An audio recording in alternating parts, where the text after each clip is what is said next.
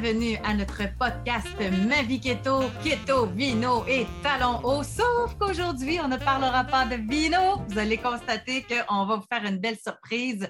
Tout d'abord, j'aimerais saluer Marie Plante. Bonjour Marie. Bonjour, contente d'être à l'émission encore une fois. Oui, aujourd'hui, vous savez que notre concept euh, de ce podcast, c'est parler de notre mode de vie, le mode keto, cétogène, dans le plaisir. La science, on vous invite à aller sur l'Académie du Keto pour euh, découvrir la science derrière cette euh, alimentation qui est extraordinaire. Mais aujourd'hui, encore une fois, on va être dans le plaisir. On va être justement à la découverte de nouveaux produits. D'ailleurs, on va parler, euh, là, si vous nous écoutez au moment où on fait notre podcast, on est dans la période de l'automne. On pense beaucoup à faire des conserves. Donc, on va prendre des trucs et astuces en compagnie de Marie. Mais j'ai à vous présenter une invitée que j'avais très hâte d'ailleurs euh, de présenter à Marie, de vous présenter à vous. J'ai eu l'occasion de la découvrir euh, à la radio. C'est une encyclopédie, sérieusement, euh, de la bière québécoise et même outre Québec. Émilie Allison, bonjour, merci d'être avec nous. Merci, ça me fait plaisir d'être là. Émilie, donc, euh, elle est gestionnaire euh, du commerce Chaloux au Grand Marché de Québec. Et avant toute chose, euh, c'est un univers vraiment que tu t'es perfectionné, le monde de la bière. Rapidement, là, comment t'en es venu à te spécialiser dans, la bière? C'est tout simplement pour le grand amour de la bière. Je suis juste quelqu'un qui adore la bière, peut-être plus que la moyenne des gens, sans dire Et des femmes, hein? Ben oui, mais oui et non. Je pense de moins en moins, euh, José, sincèrement, c'est de ça, vraiment démocratisé. On n'est plus, euh, on dirait à l'époque où les tavernes étaient seulement autorisées aux hommes. on dirait qu'on est de plus en plus, oui. Oui, vraiment, complètement. Puis une bière sûre, il y a autant de gars qui boivent des bières sûres que des femmes. Il n'y a, plus de, a plus de genre puis de couleur. Il n'y a plus de guerre des sexes, là, c'est ça. Non, vraiment pas, vraiment pas. C'est le fun. La bière s'est raffinée beaucoup aussi. Donc, euh, c'est hein? ça, fait que ça fait peut-être presque une vingtaine d'années.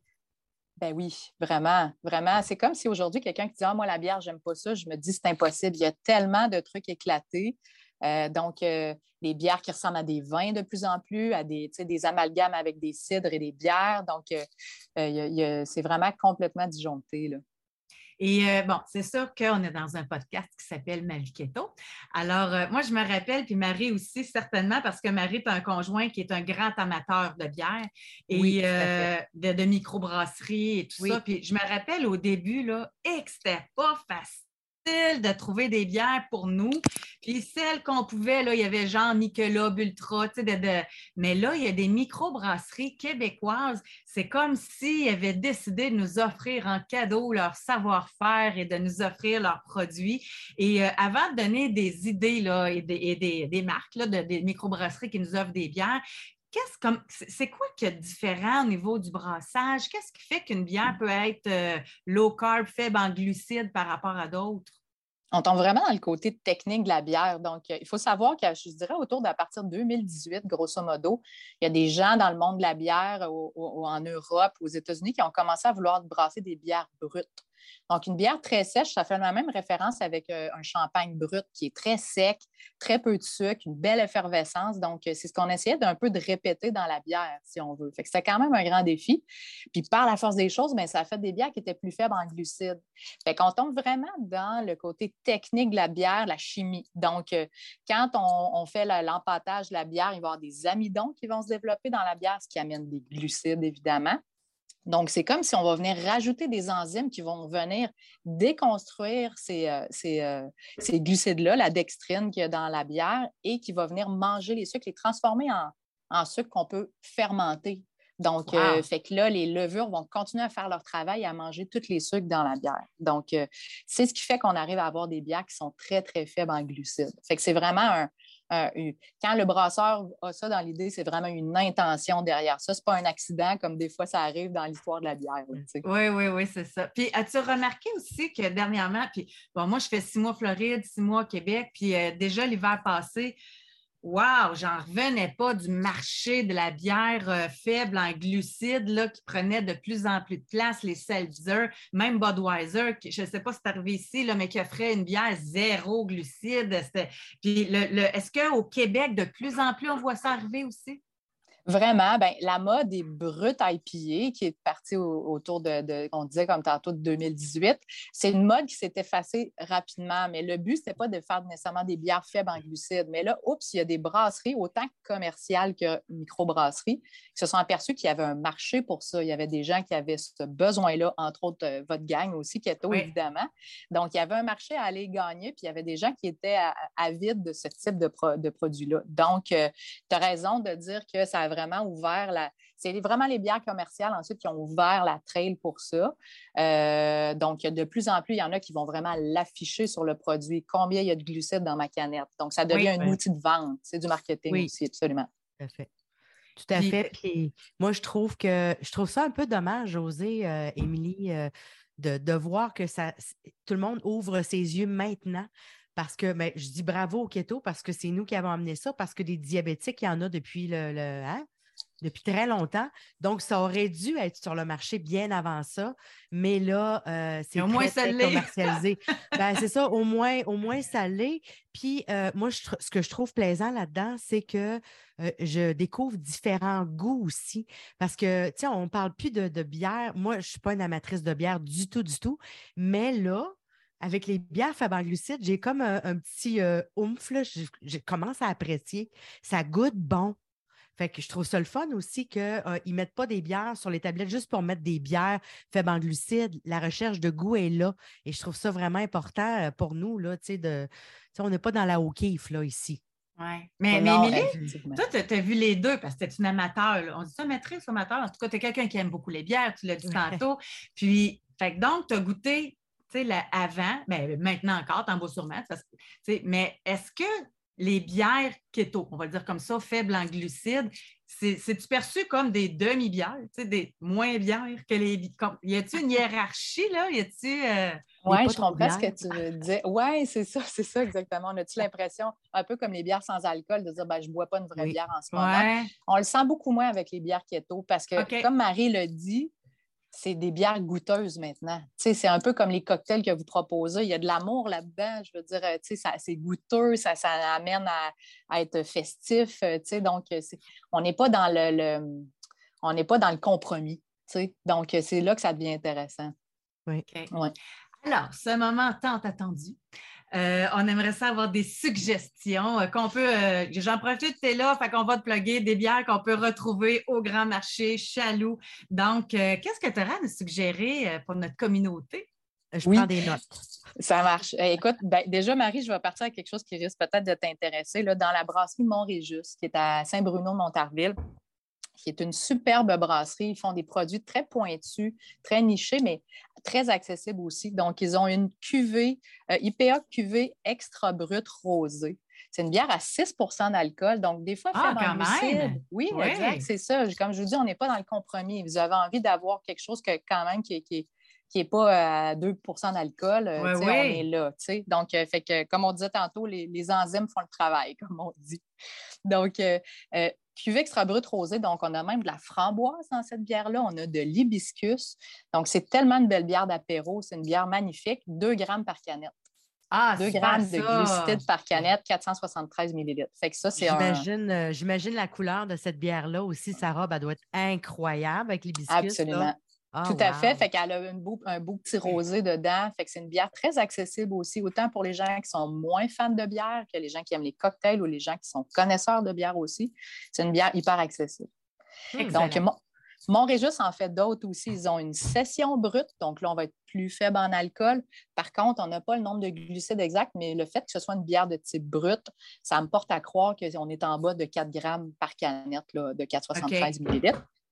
Ils ont la IPA QV extra brute aussi. Encore là, 6% d'alcool, 3,8 euh, grammes par canette de 473 millilitres. Donc, euh, de mémoire, corrigez-moi les, filles, mais j'ai l'impression que votre target à peu près, c'est 4 grammes par consommation. Est-ce qu'on peut tourner autour ben, de en fait, ça, dépend de, chaque personne parce qu'on calcule selon notre budget de glucides qu'on a par jour. Mais idéalement, on aime les, euh, en bouteille, c'est 2 grammes et moins, mais pour les grandes canettes, 4 grammes, c'est parfait. Là. Ça marche mais moi, super. Mais moi, j'ai une question par rapport à ça. Euh, tu sais, dans le, dans le vin, on va calculer le sucre résiduel, mais ce n'est pas nécessairement les glucides. Par contre, Mhm. dans une bière, si on nous dit c'est 3 grammes de glucides, ben c'est ça. C'est vraiment des glucides. Là. On n'a pas besoin de, de, de gager là, un, un nombre. Là. Fait que c'est vraiment des glucides dans la bière. C'est Tout frais. à fait. Oui, c'est ça. Puis euh, ton, ton principe de sucre résiduel est le même. Pendant le processus de, de brassage de la bière, on prend à deux reprises la mesure de sucre résiduel au début, puis ensuite on appelle ça la, la densité pour savoir à la fin combien de sucre résiduel il nous reste dans le, le produit. Donc, ce qui indique sur la canette, c'est vraiment ton sucre résiduel en finale. Qu'est-ce qui reste euh, de glucides? Vraiment. oui, absolument. Fait contrairement au vin, on a vraiment l'information juste, juste. là. C'est- Parce Oui, que le vin, que- on y va à peu près, on calcule 3-4 grammes par coupe, tandis que la canette, on la voit. Oui, c'est ça. Ben, il y a de plus en plus de brasseries qui vont prendre la peine de l'écrire sur la canette. Oui. Donc, euh, c'est ce qui porte à croire qu'ils ont vraiment, ils vont cibler une clientèle X avec ça. Qui, autres. Encourageons-les. Yay! Exact, tout à fait, oui, absolument. Euh, euh, c'est, c'est, euh, je pense que si on voyait des grosses bières de dessert, combien il y a de glucides là-dedans, on ferait le saut un peu. Peut-être qu'on se Oui. un tour une fois de temps en temps, absolument. Donc, euh, une toute nouvelle qui vient de sortir. D'ailleurs, si vous passez dans le coin, mesdames, ça me fera plaisir de vous, de vous la faire découvrir. C'est la Lagalette Ultra de la Gabière. 3,7% d'alcool. Donc, ils ont vraiment ciblé. Le, le fait d'ajouter la galette ultra, bien évidemment, on voit qu'ils veulent faire la référence aux bières commerciales qui ajoutent Oui. le nom ultra, etc. Ouais. Comme la Donc, Michelob. ouais. Tout à fait, c'est ça. Donc, là, on est à 0,6 grammes par canette. Wow! Wow! Même pas un gramme de glucides. Donc, c'est assez impressionnant. C'est une bière légère, donc 3,7% fait que c'est c'est une bière pour. euh, c'est une bière de golf, là, hein, José? Oui. Donc, euh, voilà. Fait que, euh, la galette ultra, ça vient d'être de retour là, sur les tablettes. là. Donc, euh, on, on- on a ça en stock. Brasserie dépareillée aussi, qui font une superbe bière brute. C'est une ale blonde, 4,5% On est à 1 gramme par canette aussi, 4,73 millilitres. Je vous dirais que ma cousine est dans le, et son conjoint sont avec l'alimentation keto, puis eux, c'est pas mal dans leur favorite. La- Ah, la- OK. Rendu là, c'est une question de goût personnel. Ben Je oui, dirais que c'est pas mal un des très bons vendeurs pour les gens qui ont adopté le- le- le- la mode keto, puis euh, y aller avec euh, des, des- des belles bières faciles à boire, mais quand même désaltérantes et goûteuses aussi. Excellent. Ensuite de ça, ben, Forge du Mal que tu connais, je pense Oui, aussi. hein? oui, la oui. forgée et la musclée. Donc, on a une ale blonde et une IPA brute. Euh, donc, euh, les gens aussi qui ne sont pas familiers avec les IPA, c'est une belle manière de s'initier parce que ce pas des bières qui sont trop intenses au niveau des saveurs, au niveau de l'amertume. C'est des bières qui vont être très effervescentes, un peu comme le rappel du champagne brut dont on, on parlait un peu plus tôt. Donc, euh, c'est des très belles bières pour s'initier à la microbrasserie aussi parce que ce pas des bières qui sont trop lourdes, ce sont des bières très rafraîchissantes, désaltérantes aussi, avec une belle bulle. Donc, la musclée IPA brute, 6,5% d'alcool, on est à 3 grammes par canette, ce qui est encore là une fois assez impressionnant. Oui. Et la forgée et le blonde, 3,7% d'alcool à 2,9 grammes par canette. Excellent. Émilie, merci beaucoup. On Ça invite euh, les gens à aller te voir au Grand Marché de Québec, euh, Chaloux, puis dites keto, j'ai entendu le podcast, alors qu'est-ce que je peux acheter? Donc, euh, merci infiniment d'avoir été euh, avec nous, très apprécié. Ça me fait plaisir. À la prochaine. À la Merci, prochaine, Lily. À merci. la prochaine. Donc, euh, c'est intéressant de savoir qu'on a des, des- des belles offres comme ça pour ceux qui s'intéressent à la bière, parce qu'au début, il y en a beaucoup qui, qui avaient l'impression d'avoir à faire un deuil. Oui. au niveau euh, des bières, tandis que là, maintenant, on peut continuer notre beau mode de vie et justement pouvoir continuer euh, à garder le, le goût de la bière euh, possible. Moi, je suis allée quelques fois au Grand Marché. C'est vraiment la caverne d'Alibaba là-dedans. Oui, hein? Je ne suis pas amatrice de bière, donc je ne sais pas quoi choisir. Là, je vais être mieux renseignée. Mais tu rentres là et tu dis, mon Dieu, je pourrais-tu prendre un échantillon de tout, s'il vous plaît? Oui, C'est vraiment, c'est beau pour les yeux. Donc, Oui, euh, oui. vraiment, j'apprécie cette chronique-là. C'est vraiment intéressant. Puis ça va peut-être me faire découvrir de la bière aussi, euh, puis développer mon goût parce que je n'étais pas tellement amatrice. Donc, je vais commencer avec celle, euh, la rosée avec les biscuits. Oui. Je vais essayer ça Je certainement. savais que celle-là, ça allait vraiment hein? t'intéresser. c'est bon.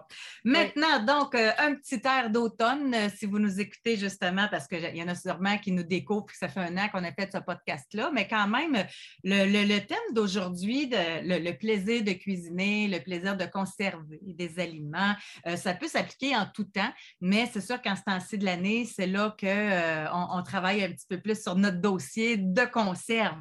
Et j'avais envie justement que tu nous partages tes trucs, Marie.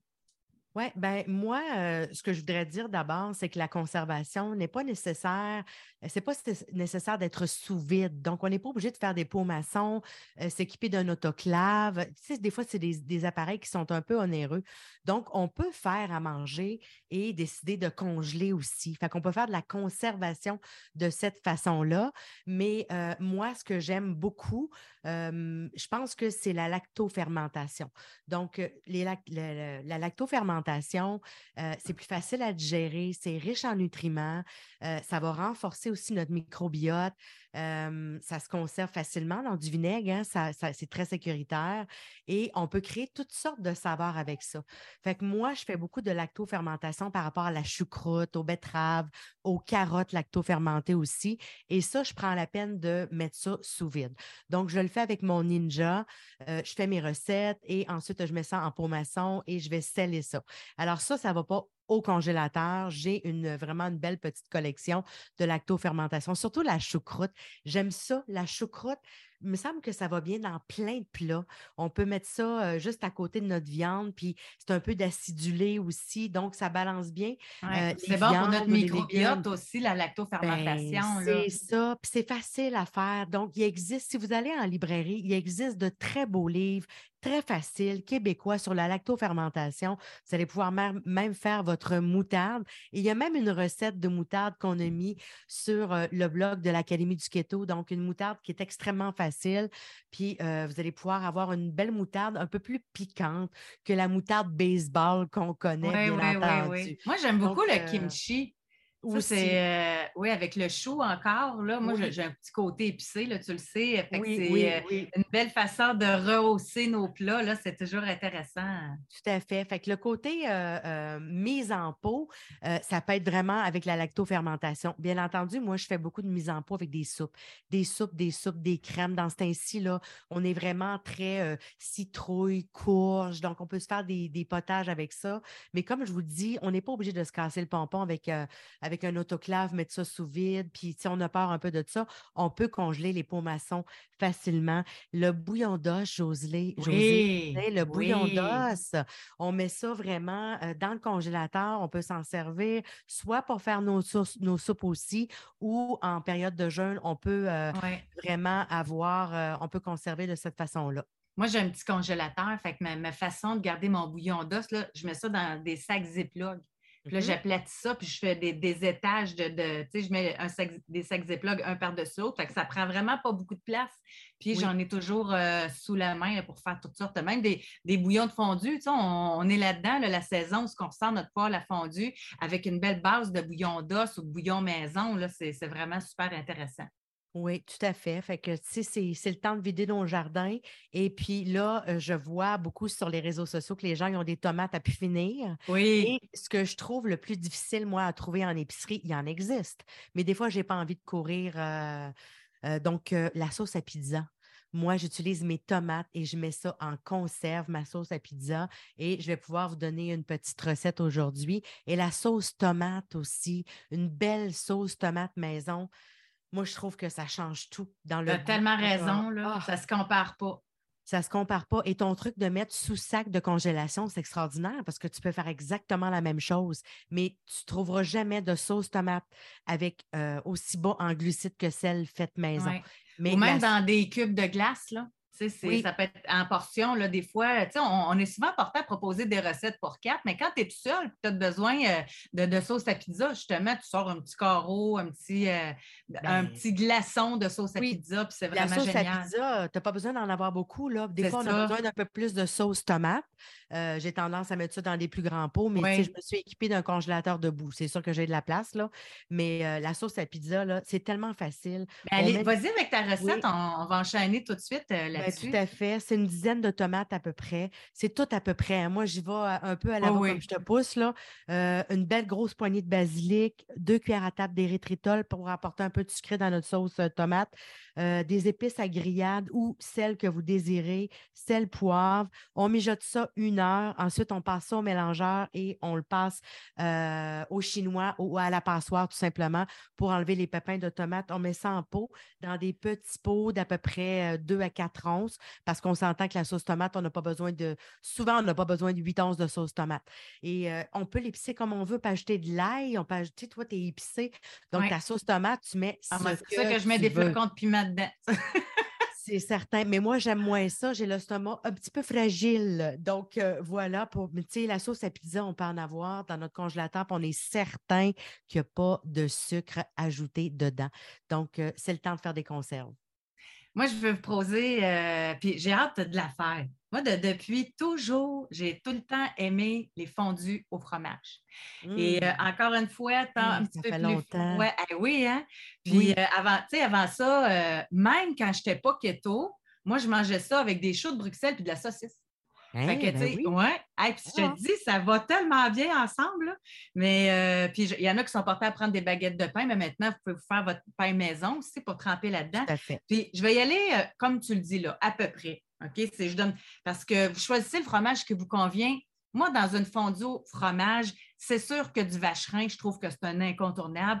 Puis vous pouvez mettre du gouda, vous pouvez mettre euh, du fromage gruyère aussi. Puis idéalement, râpez votre fromage là, avant de le mettre euh, dans votre euh, caquelin. Moi, j'ai vraiment comme un poêle à fondue au fromage. Si vous avez un poêle à fondue, là, euh, Teflon, parce que quand ça se met à coller, ça colle. Oui, hein, ça un doit. des trucs, un des trucs, là, c'est pas très beau quand tu as de la visite, mais le poêle à fondu, moi, je recouvre de papier d'aluminium au complet. Puis un coup que ma préparation de fromage est faite, quand que la fondue c'est fini, tu enlèves le, le papier d'aluminium, ni vu ni connu, ton poêle est resté propre, il n'y en a pas de problème.